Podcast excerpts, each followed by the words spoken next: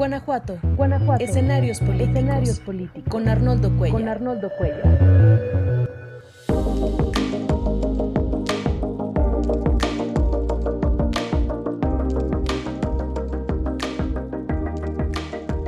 Hola, ¿qué tal?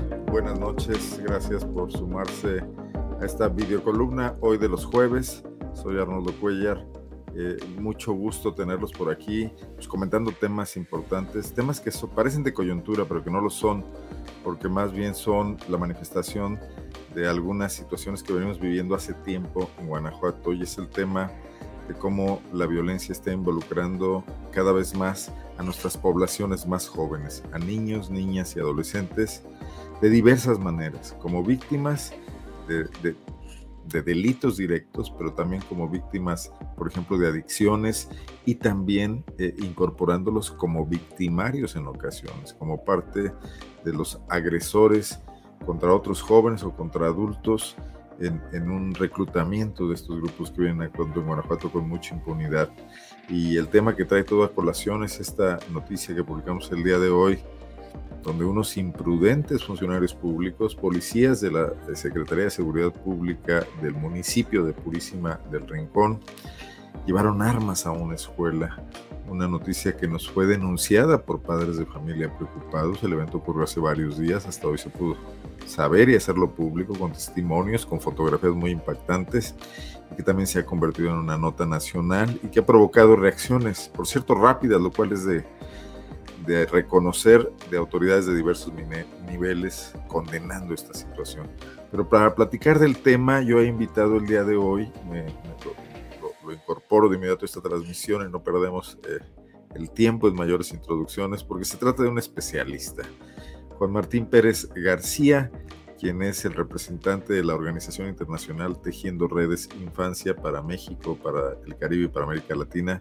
Para mí es un gusto tenerte aquí, siempre nos apoya, siempre que recurrimos a tu conocimiento, a tu observación, a tu análisis de este tipo de temas, pues has estado ahí, Juan Martín, apoyando a medios como nosotros, a otros medios de Guanajuato, a otros medios del resto del país.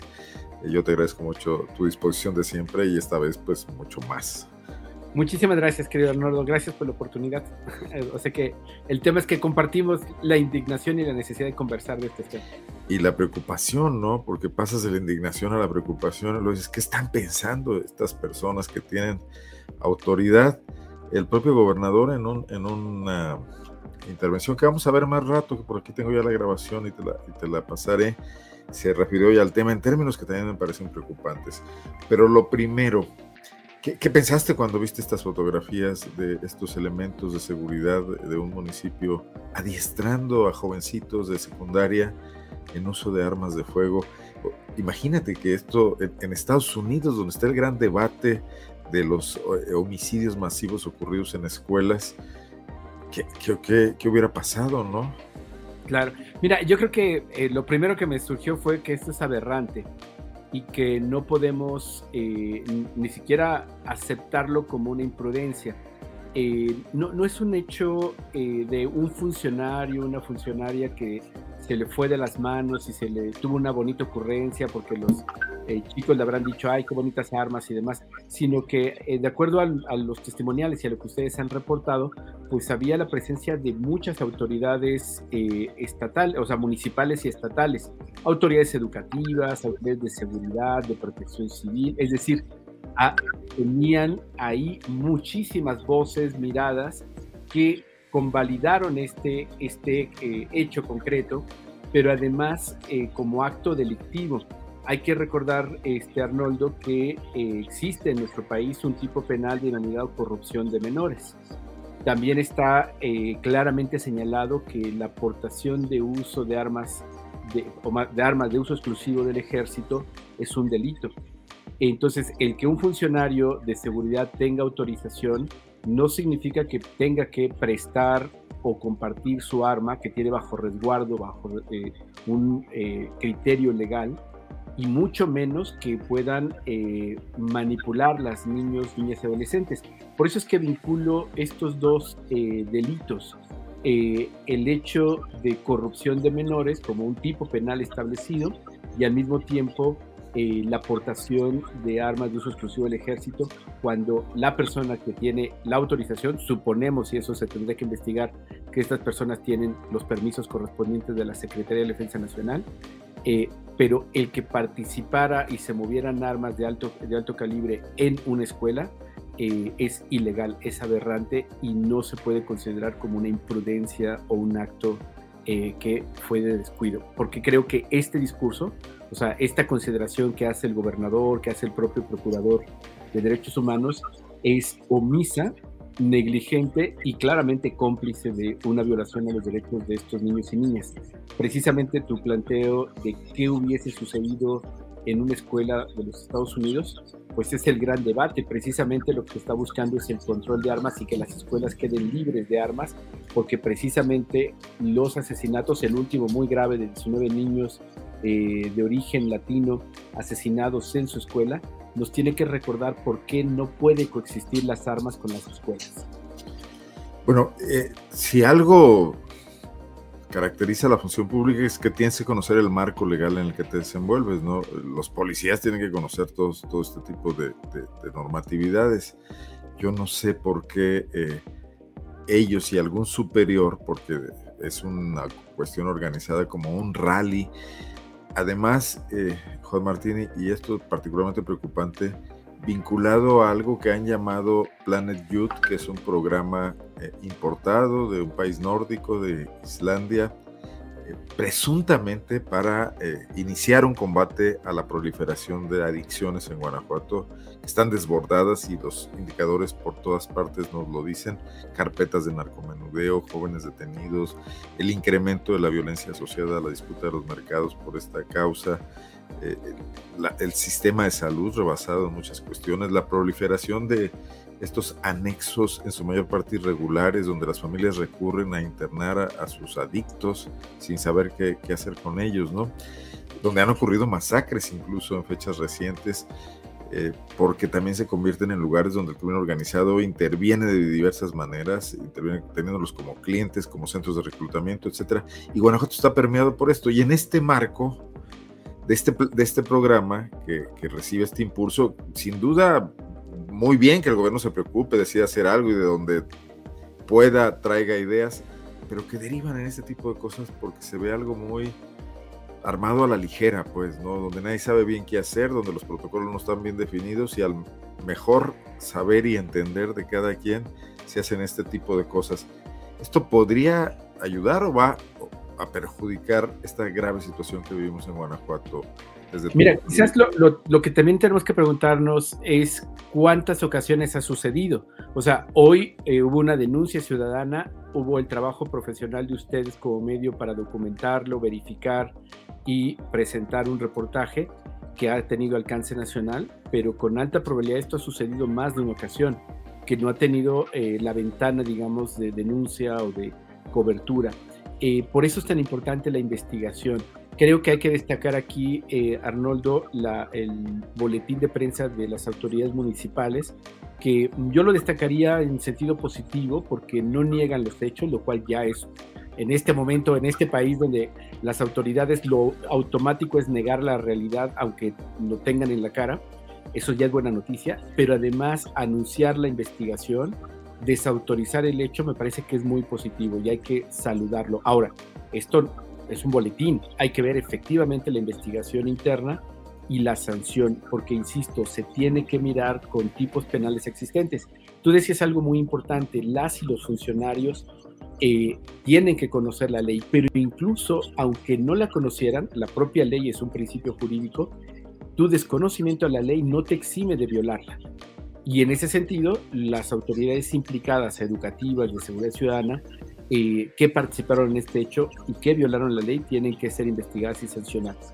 Porque si lo dejamos en un tema de ocurrencia y demás, pues claramente lo que está haciendo es normalizar. Y me permito, Arnoldo, vincular con otro hecho que también ustedes eh, seguramente documentaron. El pasado 11 de julio, en el municipio de León, la presidenta municipal, en un izamiento de bandera, presentara a una niña de unos 10 años de edad disfrazada o vestida de eh, antimotines o de policía municipal. Otro tema aberrante, o sea, ¿por qué tener que usar a una niña vestida eh, con, como mini policía, eh, totalmente innecesario, fuera de sentido y claramente una apología a estas lógicas de eh, militarización. O sea, veamos, este es un traje militarizado como todas las policías municipales, pero nuevamente expuesta a armas, expuesta a una lógica, veamos ahí las armas de alto poder. Todo esto, o sea, es aberrante en todo lo que esto significa. Y esto puede sonar exagerado, solo lo dejo en nota al pie, pero sí creo que tenemos que analizar mucho cómo en nuestro país están creciendo las narrativas neofascistas que están encontrando en estos discursos de armas, de militarización, de eh, autoprotección de los ciudadanos y ciudadanas eh, como una manera de justificar eh, acciones frente claramente al avasallante poder del, crimen organizado en nuestro país y la Es una normalización de la violencia. Sí, y no la podemos combatir, entonces sumémonos a ella. Exactamente, pero además haciéndolo desde las instituciones del Estado, municipales, estatales, pero haciéndolo, y por eso uso el tema del neofascismo, porque la experiencia internacional donde los neofascismos están creciendo, usan a niños y personas jóvenes como los vehículos para esto. Miremos los Estados Unidos, precisamente la, eh, esta em, asociación del rifle en los Estados Unidos, su foco de prioridad y las voces que están promoviendo las armas, incluso en las escuelas, son personas jóvenes. Si nosotros lo vemos, por ejemplo, en los casos dramáticos eh, de neonazis en Europa, por ejemplo, o en los países este, nórdicos, también son personas jóvenes. Eh, entonces, por eso es tan importante eh, no alejarnos de, estas, de estos análisis en un sentido preventivo y también de denuncia, porque sería muy preocupante que una corriente del PAN, que, que gobierna el estado de Guanajuato por muchos años, esté ya inclinándose en esta narrativa neofascista de eh, encontrar en la violencia un discurso para atraer votos, como lo está haciendo el señor Trump y reitero muchos otros. Bolsonaro. No, para ti no sería solo una torpeza, una falta de criterio, sino que podría haber otra intencionalidad.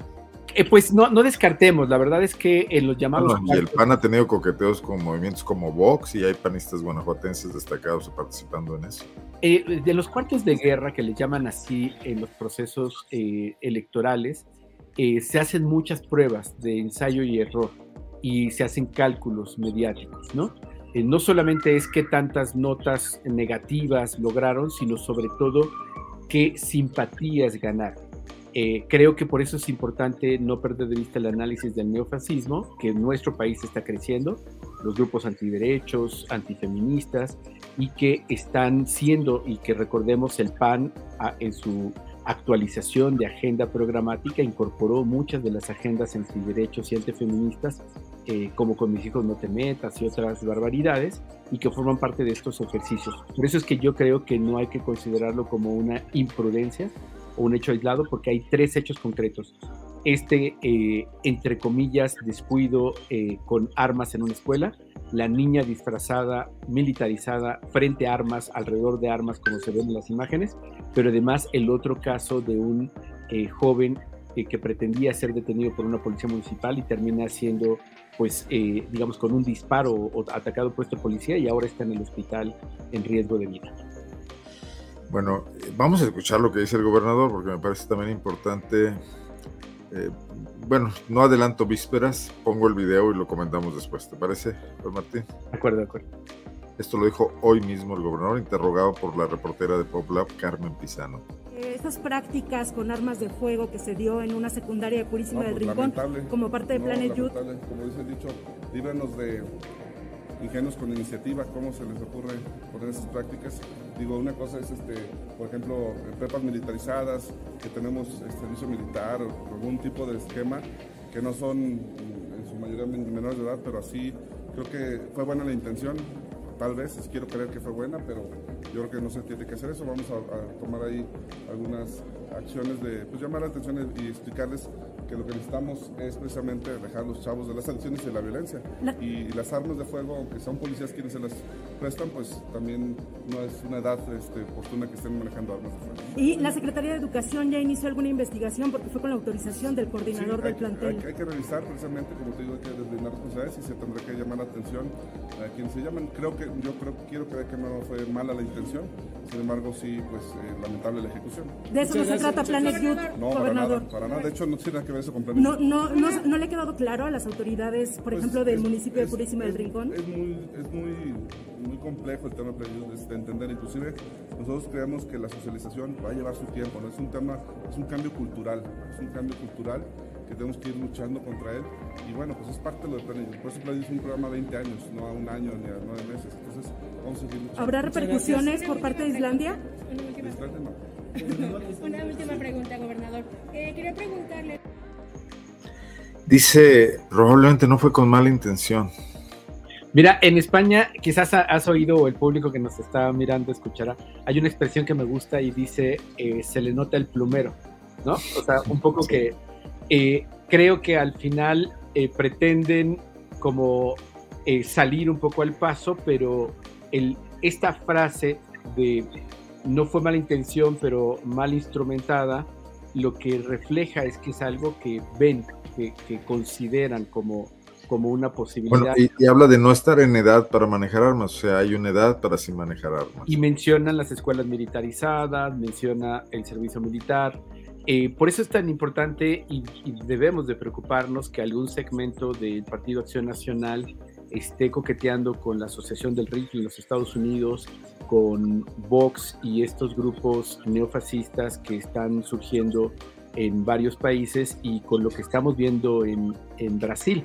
O sea, el, PRI ya habló de una iniciativa aquí para armar a los ciudadanos. Que bueno, sus propios correligionarios también lo rechazaron, pero Alito en su desesperación este, planteó esta reforma. Pero precisamente son, por eso te digo que no, no puede considerarse como un tema improvisado, sino posiblemente un ejercicio de un cuarto de guerra electoral que se están preparando hacia el 24 y ver narrativas. Solo quisiera recordar también, Arnoldo, que eh, el Bronco, ahora en prisión domiciliaria, eh, obtuvo el 5% de la votación en 2018 con eh, temas incendiarios como cortarle las manos a los delincuentes. 5% de la votación, es decir, es millones de personas que pueden, ante la desesperación, eh, por todo lo que está viviendo el país y el estado de Guanajuato en los últimos cinco años, en los primeros sitios de homicidios, de violencia y demás, que puedan sí empezar a sentir que armarse es una alternativa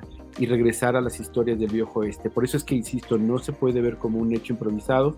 Las declaraciones del propio gobernador y otras autoridades deben de preocuparnos, porque puede ser que esto los, les esté haciendo ojitos. Bueno, y ahora, dejando un poco de lado esta situación de los políticos, que bueno, siempre tienen que ver en todo, porque manejan el Estado y manejan las políticas públicas, pero estamos viendo en Guanajuato con Martín, tú lo has señalado, tu organización lo ha señalado como otras, una creciente afectación o un impacto entre capas de población cada vez más jóvenes de la violencia creciente que ha vivido este, esta entidad. Y me imagino que igual otros estados del país. O sea, víctimas más jóvenes, a veces colaterales, a veces no lo sabemos bien a bien si también eh, están siendo atacados de forma directa, también participación de jóvenes en estas bandas de sicarios, más carpetas de averiguación abiertas en tribunales de menores, en, el sistema de justicia para, adolescentes, eh, crecen mucho año con año, eh, pese a que tenemos también una enorme carga de impunidad. O sea, es un volumen muy bajo de los delitos que se cometen llegan a esas instancias para ser juzgados. Eh, es una sociedad que está enviando a, sus nuevas generaciones a una forma de vida totalmente diferente, que normaliza todo esto, o sea, porque incluso es en ese, en ese, digamos, segmento de población, iba a decir mercado, pero creo que es una frase desafortunada, donde puede permear este tipo de discursos, tú ya lo dijiste, de armarse para enfrentarse a, agresiones de este tipo, ¿no? Mira, yo creo que eh, hay que considerar nuevamente el contexto de que Guanajuato lleva cinco años en el primer sitio muy lamentable de homicidio doloso. eh, donde además el reclutamiento de niños, y adolescentes ha ido creciendo en todas sus variantes, pero sobre todo porque tenemos que entender que esto sucede porque existen redes de macrocriminalidad. O sea, dicho de otra manera, no es posible que operen con impunidad eh, redes criminales de Huachicol y otras posibilidades eh, sin la participación activa de funcionarios corruptos y de empresas que lavan dinero, porque esto es un negocio.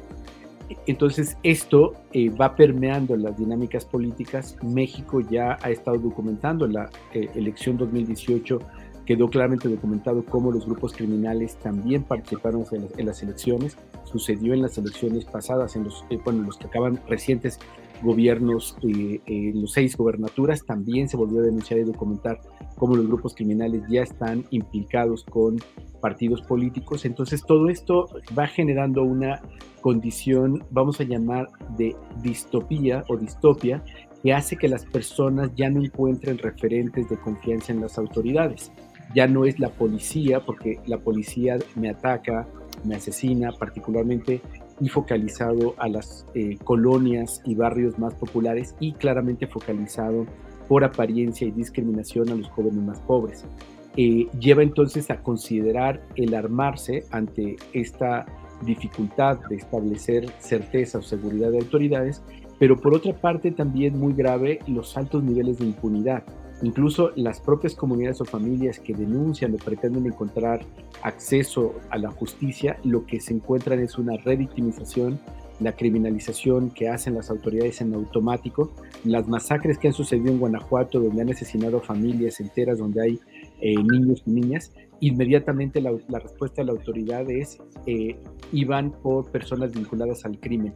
Eh, esto lo inauguró Calderón y lo han mantenido todas las autoridades sin importar el color político, porque esto baja la presión y justifica que no se investigue. Y por eso es tan importante entender que violencia, como se plantea, genera violencia y no vamos a poder resolver la violencia que vive el país y particularmente Guanajuato alimentando, normalizando estos discursos o incluso peor aún que la clase política de Guanajuato esté mirando en medidas de este estilo, de mayor militarización, que fue Calderón quien lo hizo, por eso es que no es extraño que Acción Nacional también lo siga alimentando, pero sobre todo que encuentren esto como narrativa electoral. Hay un comentario muy interesante por acá que nos dicen, bueno, no se trataba de hasta quitar los juguetes bélicos, pistolas y armas de juguete, ahora resulta que los hacen convivir con armas reales, ¿no? O sea, ¿qué, lógica tiene esto? ¿Cómo estás viendo las políticas de prevención? ¿Las políticas de prevención en este gobierno, en los gobiernos estatales, existen realmente? No, no, no, no, de hecho, si, si recordarán, eh, antes en la Secretaría de Gobernación existía un presupuesto importante, el Suxemun se llamaba, para eh, precisamente tareas de prevención a nivel municipal. Entendida la prevención del delito eh, no solamente con la compra de patrullas o demás, sino sobre todo acciones de eh, prevención de adicciones, buscar o identificar los factores que llevaban a adolescentes a estar en conflicto con la ley y por supuesto acompañarlos con medidas socioeducativas. Desde la administración de Peña Nieto, los dos últimos años se eliminó el presupuesto digo, llegó a cero literalmente en aquel tiempo en la Secretaría de Gobernación con Osorio Chong, lo reclamamos, lo insistimos y demás, y con esta administración claramente, por supuesto, no se recuperó ese presupuesto, sino que se ha eliminado eh, mucho del presupuesto, particularmente al sistema de protección, particularmente me refiero al sistema DIF, que en estos cuatro años ha tenido pérdidas de más del 34% de su presupuesto a nivel nacional y en los estados.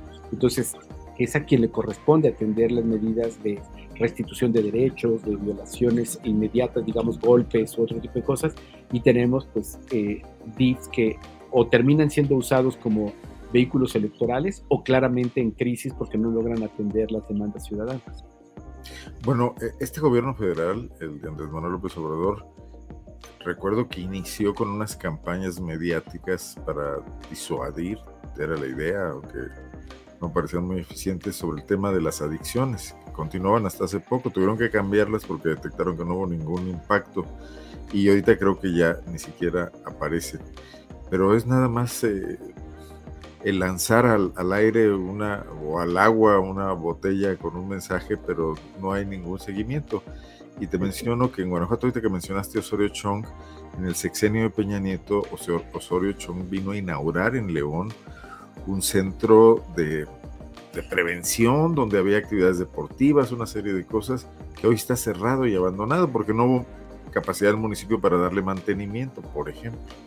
Fíjate que hay que destacar que también de manera reciente eh, acaban de presentar el informe Naciones Unidas sobre eh, las drogas a nivel internacional, eh, la, la, Agencia de Fiscalización de Drogas, y explicó que el caso mexicano era especialmente preocupante por el incremento sustantivo de consumo de sustancias. Hace mucho que México dejó de ser un país de tránsito para convertirse en un país no solamente productor, sino consumidor, pero especialmente preocupante también la, producción y consumo en México de fentanilo, que en los Estados Unidos está representando miles de muertes. En México no está documentado, pero además tampoco tenemos ningún mecanismo de prevención o identificación. Y esto ya ha venido señalándose en las encuestas de adicciones, como ya hace bastante tiempo las eh, metanfetaminas, ahora el fentanilo, han superado también a lo que era en la década de los 90 hasta los, el año 2000 el solvente, ¿no? Eh, como uno de los eh, elementos, digamos, de, adicciones. Pero cuando hablamos de fentanilo, de crack o otro tipo de opioides, estamos hablando ya de padecimientos de salud que no se van a resolver con palmaditas en la espalda, este, con tecitos o con promesas a la Virgen de Guadalupe. Son, requieren tratamiento profesional, requieren personal especializado para poder acompañar y sobre todo mecanismos que les permitan incorporarse. Esto no existe y un usuario de sustancias duras que les llamamos eh, solamente para señalar que, que, tienen un elemento fisiológico importante, puede comenzar a tener trayectorias de vida carcelaria, trayectorias delictivas en la lógica del consumo. Y por eso lo que tú apuntabas hace un rato de los anexos que hace ya más de una década estamos alertando, que se han convertido eh, y los ha controlado en su gran mayoría el crimen organizado, porque tienen al perfil perfecto para ser reclutados. Jóvenes con problemas de adicciones, con trayectorias familiares muy difíciles, con experiencias de violencia y literalmente listos para poder cometer crímenes, delitos bajo efecto de drogas. Y esto lamentablemente, aunque se ha alertado, sigue siendo ignorado por las autoridades. Pero además en una lógica muy, muy demoníaca o perversa de, que son rápidamente sustituibles. Desechables, como, como se ha señalado desde Colombia y que ya hace mucho de venir diciendo en México también. Frente a esto ya el problema de, del alcohol, por ejemplo, de, de, la venta de alcohol a menor se queda... Eh, Corto, totalmente. De hecho, yo te diría que no es un problema. O sea, los niños, niñas y adolescentes no están pensando en consumir alcohol en lo absoluto.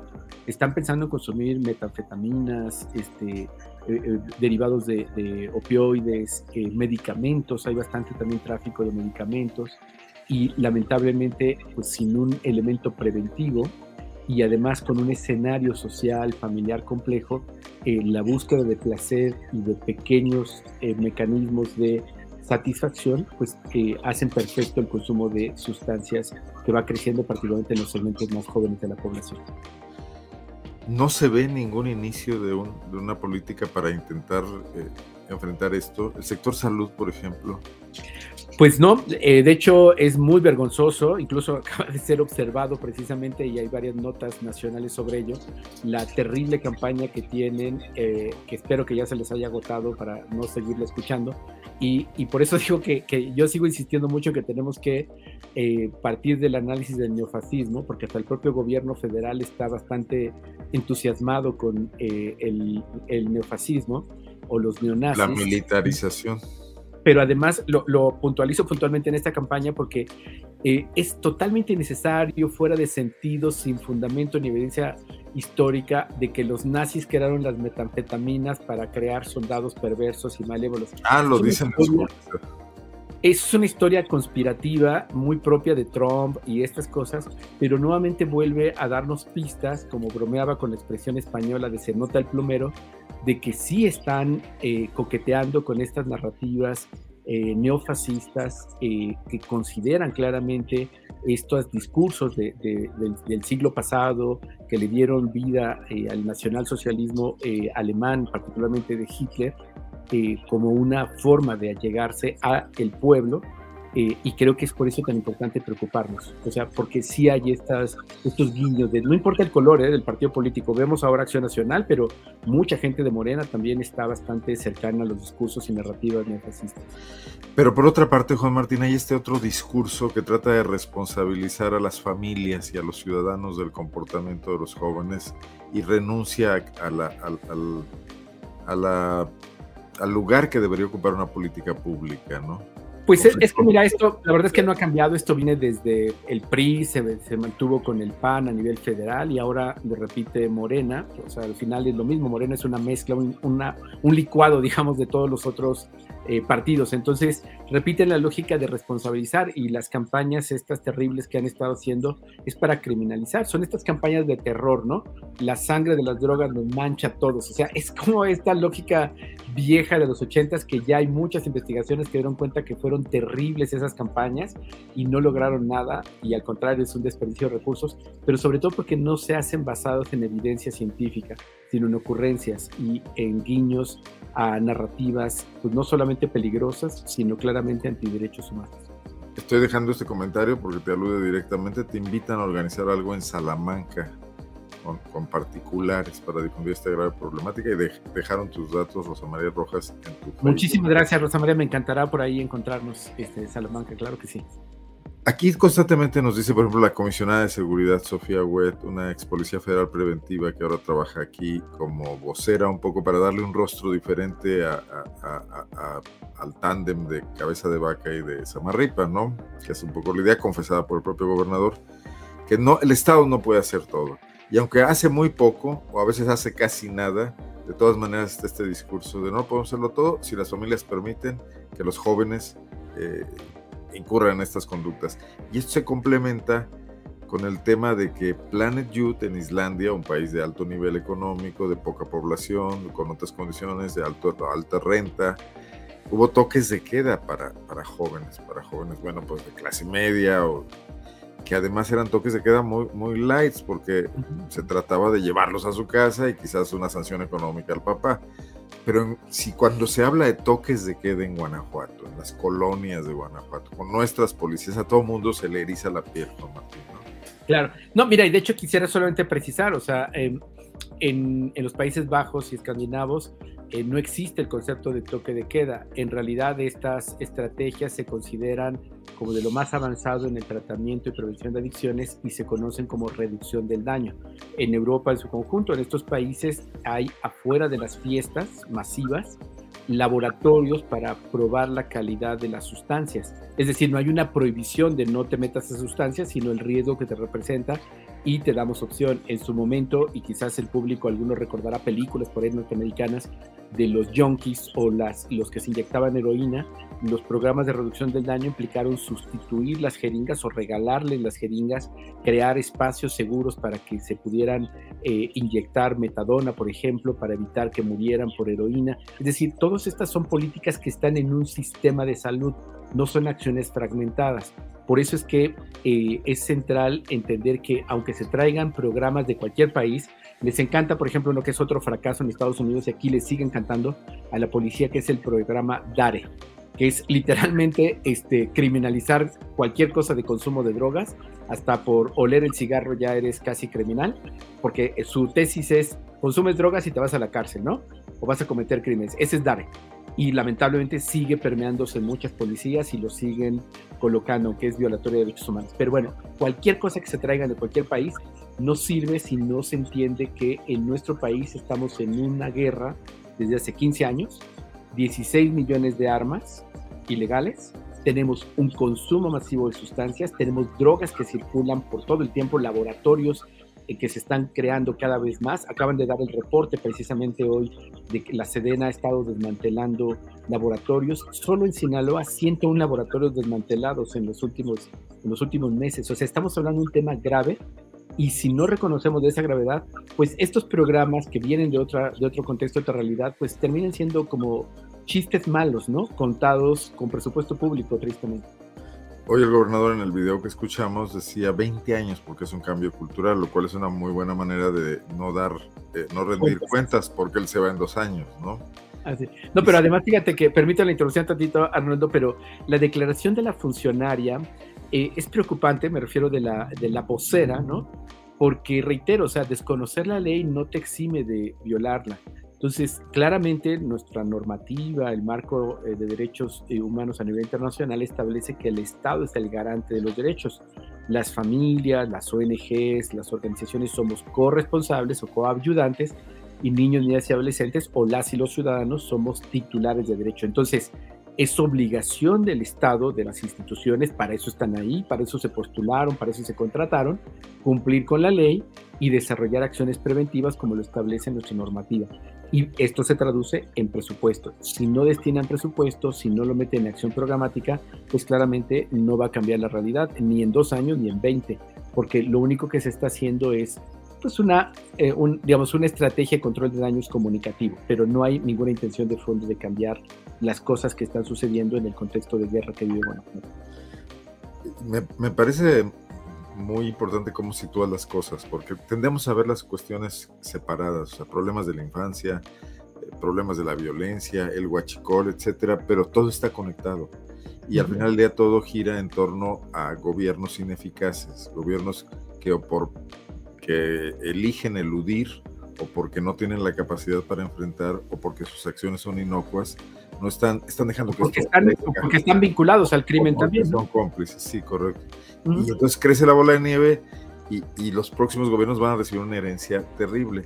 Pero esto no está en el debate político, Juan Martín. No, no lo vemos en las campañas donde se habla de otras cosas, o no lo vemos hoy en las críticas de la oposición a López Obrador.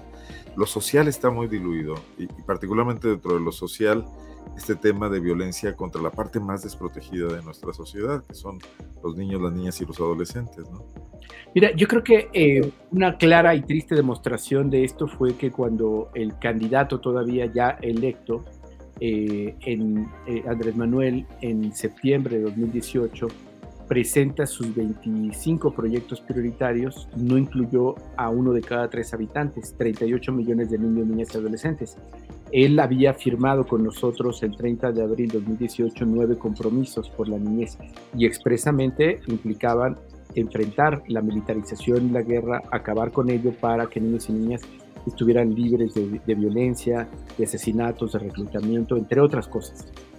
Y bueno, cuando no los presentan, rápidamente alertamos, hicimos acciones y hasta ahora, cuatro años después, siguen ignorando, no están en la agenda.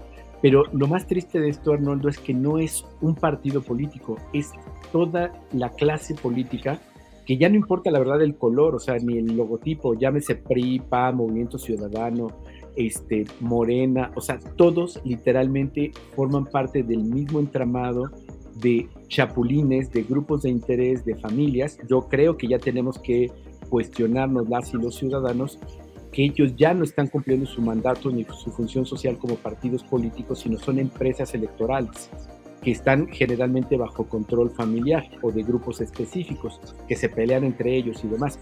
Entonces, esto lo comento porque como entre ellos están administrando, como dijo el poeta Javier Sicilia, el infierno, eh, no están de ninguna manera interesados en incorporar las agendas reales y concretas que pueden tener soluciones. Y por eso creo que hay que mirar Colombia.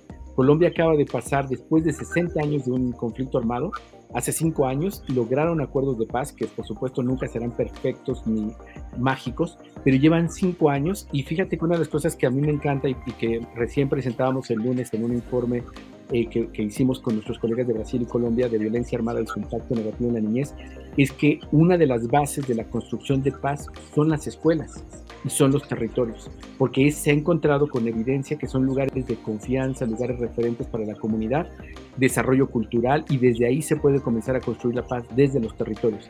Y por eso es que aquí los grupos de interés, sin importar el color político, están más alimentándose de la sangre y del dinero de la guerra y por eso la mantienen, porque hay un gran negocio detrás, que pensar en una idea de construir paz y acabar con la militarización. En el caso islandés, que aquí nos han saturado de información y de eventos y de cosas espectaculares, de, show más que nada, se hacía mucho énfasis en el deporte.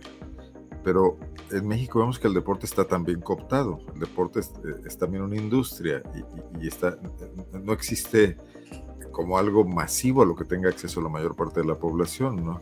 Eh, canchas deterioradas, eh, complicadísimo, puedes pensar que si se hiciera una inversión en ese sentido sería, bueno, muy, muy, sería bienvenida, pues, pero no los vemos tampoco. Con eso es más fácil enseñarles a manejar armas a los jóvenes que organizar un campeonato de básquetbol, ¿no? Fíjate que recordarás que hace pues que será unos seis meses, una cosa así, el INEGI presentó la encuesta sobre actividad deportiva. Y es muy triste que solo el 15% de la población en México hace algún tipo de actividad física a la semana el principal argumento es que no hay tiempo y no hay dinero para poder hacerlo. Entonces, por eso es que estas ideas de asociar el deporte como una manera de acabar las drogas, de que los jóvenes no se metan al delito, esto viene de la década de los 60, de esta mirada vieja que claramente lo hizo sin evidencia.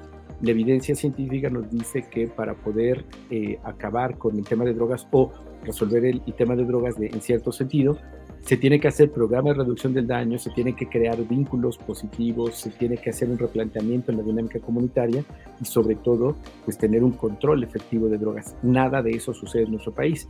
Entonces, tenemos muchos gobiernos que lo que están haciendo es una gestión mediática, eh, pero que por ello lo que tú planteabas hace un rato es estratégico. No podemos seguir hablando de temas fragmentados. Entonces, el hablar de una campaña federal fracasada de, eh, que habla de los eh, nazis que crean las metanfetaminas para soldados perversos con un eh, grupo de funcionarios estatales y municipales que se ponen a entrenar armas de alto calibre o de uso exclusivo del ejército a niños de secundaria, porque forman parte de esta misma narrativa, de esta misma mirada que está ajena a los derechos humanos, que está ajena a la institucionalidad, pero sobre todo que ya tienen profundamente permeado el tema de la violencia y la militarización como alternativa de vida y sobrevivencia.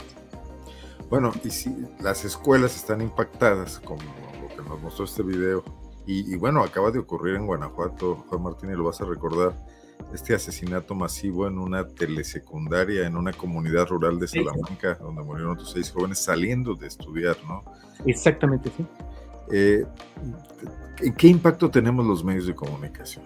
Y, los pues medios de comunicación masivos, la televisión con las narcoseries, etcétera, que es otra, otra vía educativa, quizás más relevante que el aula.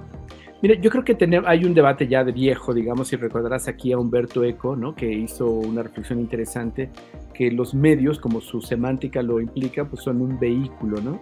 Entonces, el tema de fondo, la conversación, tenemos que llevarla a los consumos culturales. O sea, ¿por qué nos resulta más atractivo saturarnos de narcoseries, antihéroes?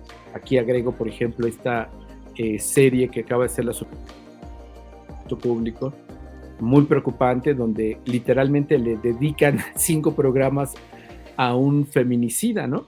Y le llaman así el caníbal. Entonces tú dices, güey, pero ¿Cómo hacen una barbaridad de esto cuando en un país feminicida lo que menos tenemos que es exaltar al feminicida?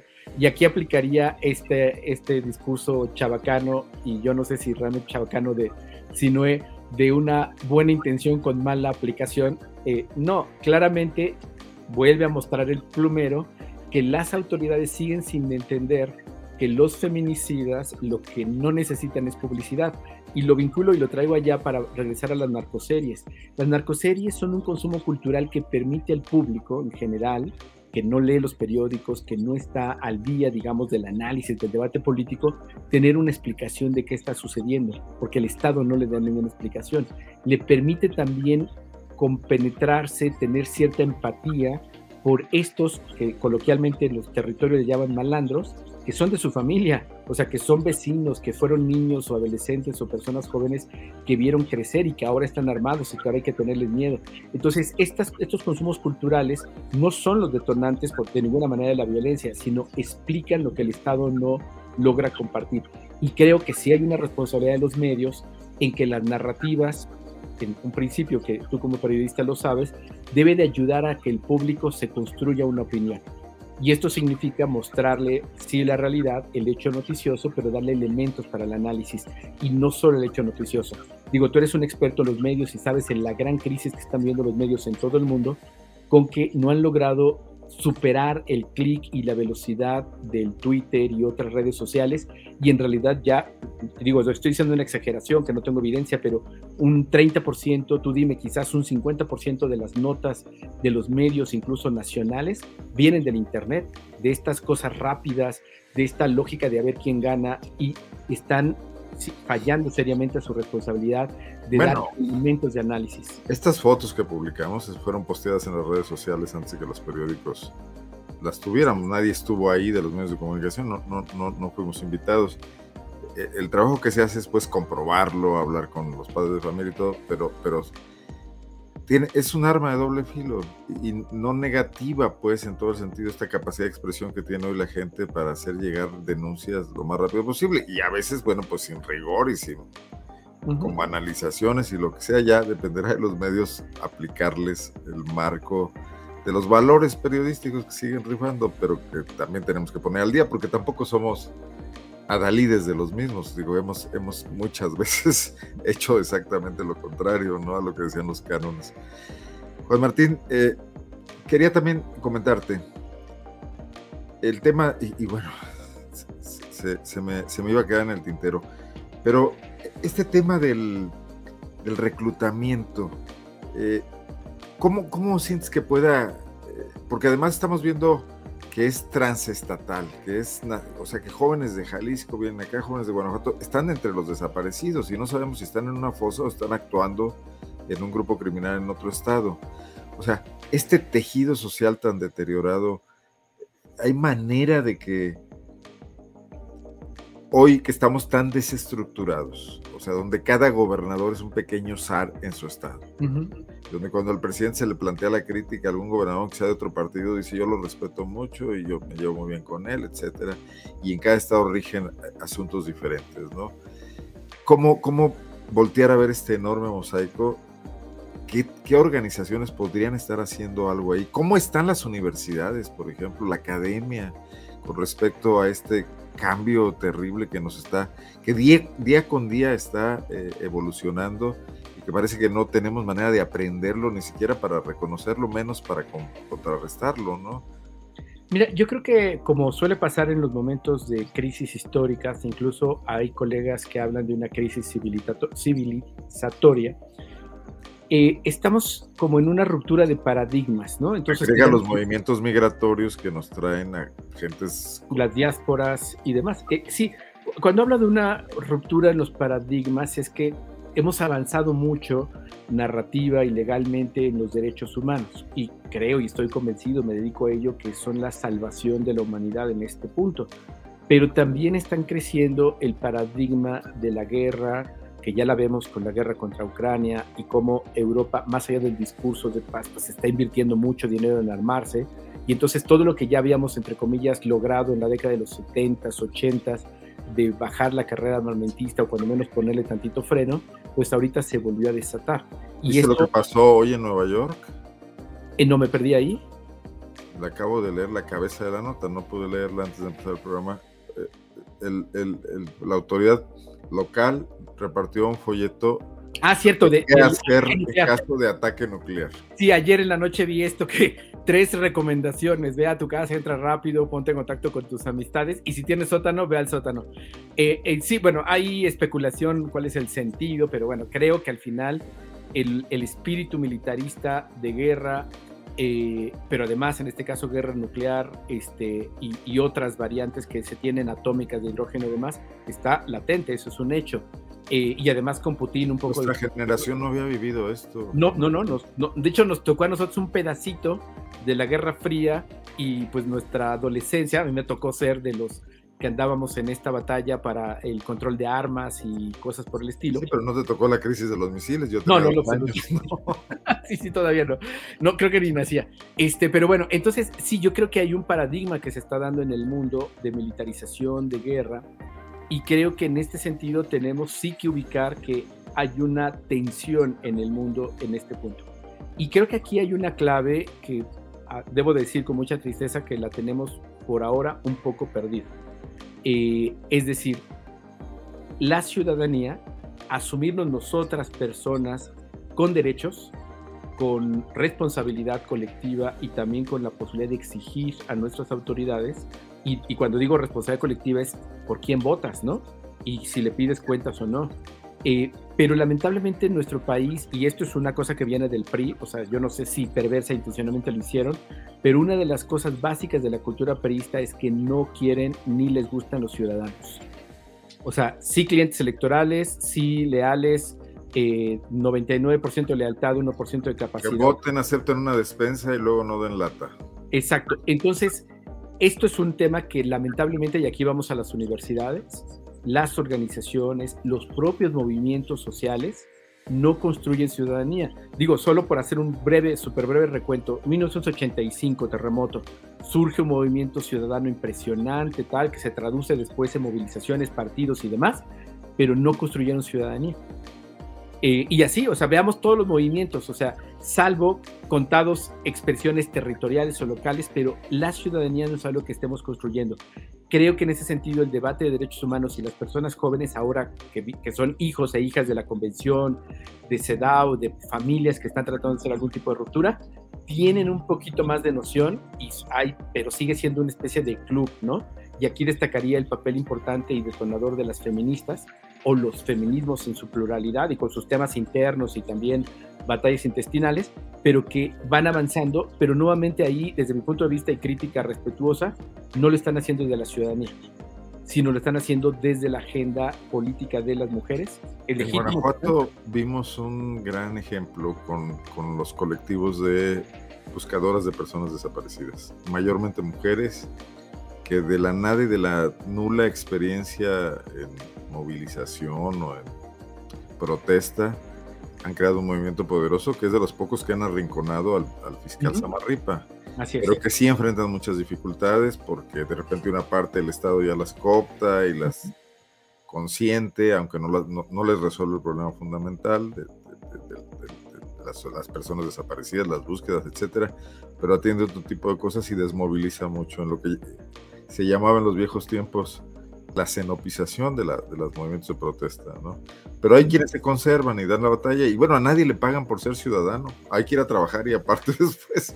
No, esto que lo planteas es la clave, o sea, entender que ese ciudadano es un asunto de tiempo completo, o sea, eres ciudadano en tu casa, eres ciudadano en tu barrio, en tu escuela, en tu profesión, porque ese es el tema central, no, no es un asunto de que ahora creemos organizaciones ciudadanas que van a tener tal, no, no, no, es precisamente en los barrios. Eh, yo hacía alusión al tema colombiano, por ejemplo, incluso en África, eh, donde desde el territorio y por cosas tan concretas como la fiesta patronal, la fiesta patronal es un ejercicio de ciudadanía porque establecen un objetivo común, barrial, establecen diálogo con autoridades, ejercen sus derechos al espacio público, a la cultura, tal, incluso pueden acceder a recurso público y rendir cuentas. Es decir, todo esto son acciones ciudadanas. El tema es que no hablamos de ello, no nos autoidentificamos como ciudadanas y unos con derechos, sino nos sentimos eh, como agradecidos porque tenemos un gobierno que nos da atención, entre comillas, o estamos muy enojados y enojadas porque son pésimos, pero eso no se traduce en un acto ciudadano de corresponsabilidad y creo que es parte de los, de los debates necesarios que tenemos que tener en la región y en México porque claramente no va a venir la solución de un político. Creo que nuevamente hay un déjà vu con Andrés Manuel y con Fox. Ciudadanos, entre comillas, ¿no? O sea, buenas personas, este, con lenguaje del pueblo y demás, pero pésimos gobernantes porque al final son los mismos grupos de poder, eh, no, no necesariamente porque sean los más ricos, pero sí les sirven y representan a los grupos de poder y las cosas no cambian. Se sigue manteniendo los mismos grupos de interés, los mismos empresarios, el mismo negocio y se va deteriorando. Entonces, creo que las y los ciudadanos tenemos que superar la idea de que vendrá un político mágicamente a salvarnos y si no lo hacemos nosotros y nosotras, pues no va, no va a darse de ninguna manera. Y menos ahora con las nuevas generaciones de políticos. Juan Martín, pues muchísimas gracias por esta plática. Ya casi tenemos 55 minutos. Eh, hemos ido de un tema a otro, pero creo que todos muy interesantes y muy, muy amplios comentarios acá, unos críticos, unos latosones, pero pues bueno, pues todos... todos, todos es la ciudadanía, exactamente, es la ciudadanía, que puedas no estar de acuerdo, porque nadie... Te dice que sabes de todo, que, que si eres de pare de sufrir, bueno, me lo tomo. Bueno, no, cualquier persona puede poner mi nombre, ponga mi nombre y busca en Google y ahí encuentra a qué me dedico. muy bien. Este, no sé, para cerrar, ¿con qué, con qué te quedas? Guanajuato cada vez aparece más en los eh, reportes de ustedes. Eh, hace años no pasaba esto. Si quisiera cerrar con una visión de esto, o en general una del país, como tú gustes. Me Mira, no, yo escuchar tu conclusión. Yo sé que tenemos que hemos sido súper como casi este con el ácido completo. Esa es la realidad, esa es la evidencia. No, no estamos diciendo nada que, que no esté sustentado pero creo que la esperanza sigue estando y la salida clara está en las y los ciudadanos en los actos como este, ciudadanas, ciudadanos indignados que denuncian con fotografías, que denuncian actos de autoridad incorrectos, ciudadanas y ciudadanos particularmente jóvenes que están tratando de hacer lo que pueden en sus territorios, en sus comunidades, y creo que la tarea de medios como el tuyo, que pues abren estas conversaciones, y pues de eso se trata, que estemos en conversación, no tenemos que estar de acuerdo, encontremos dónde hay coincidencias y desde ahí empecemos a construir y a tejer redes, porque de otra manera, pues lo único que nos quedaría es sentarnos a ver el fin del mundo. Y creo que eso no es lo que nadie está buscando. Claro.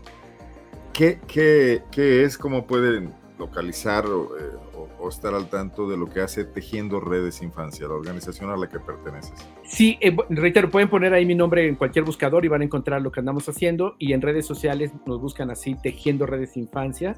En América Latina y el Caribe hay un canal de televisión por internet donde estamos teniendo muchas conversaciones con toda América Latina y el Caribe que se llama olin.tv o jin.tv y el Observatorio eh, Latinoamericano de Derechos de la Infancia, infancialatina.org. Ahí van a encontrar datos, este, informes, evidencia. Todo lo que planteamos está basado en evidencia en el marco internacional de derechos humanos, en las leyes mexicanas y por supuesto, como insistimos, es obligación de las autoridades cumplir con ello. ¿Estamos en una crisis de las infancias y de las adolescencias en México en este momento? Sí, claramente porque están desprotegidas, ¿no? Eh, creo que en la medida en que las personas adultas asumamos que no son de nuestra propiedad, que no son el futuro, sino son el presente, uno de cada tres habitantes, es decir, todas y todos tenemos interacción con niños, niñas y adolescentes y tienen derechos, tienen equivalencia humana, son personas y tenemos que hacerlos partícipes en lo que ya se plantea a nivel internacional como la ética intergeneracional. Ya no podemos tomar decisiones sin involucrarlos porque quien lo va a padecer, quien lo va a sufrir son ellos y ellas. Hasta en temas energéticos o ahora del, agua, de la sequía, etcétera. Ya no nos toca a nosotros, les va a tocar a ellos, les está tocando. Entonces, por eso es importante la ética intergeneracional, involucrarlos y que hablen desde su experiencia, de su comunidad, su territorio, y desde ahí vamos a encontrar pistas de salud pues espero que surjan algunos contactos interesantes para que en Guanajuato pueda seguir eh, también teniendo interacciones productivas. Encantadísimo, muchísimas gracias como siempre. Gracias, un gusto. Y vamos a dejar aquí la transmisión el día de hoy. Nos, nos vemos el próximo martes. Yo les agradezco mucho, como siempre, que nos acompañen. Buena audiencia, bastantes comentarios. Un gusto. Denle un like si se puede, si me hacen el favor, en Facebook y en YouTube que eso también ayuda a que esto siga difundiéndose. Buenas noches a todos. A ver, un último comentario. Estamos elaborando un diagnóstico sobre niños y cultura. Esperamos contactarle una historiadora, Adamarina Lara Mesa de la Universidad de Guanajuato. Muy bien, pues ya sabes. Ahí nos encuentras en las redes sociales y por supuesto encantado de, compartirte material e información. Bueno, Juan Martín, buenas noches. Buenas noches, gracias Fernando. Fuerte abrazo, gracias. Gracias a todos quienes nos siguieron y buenas noches.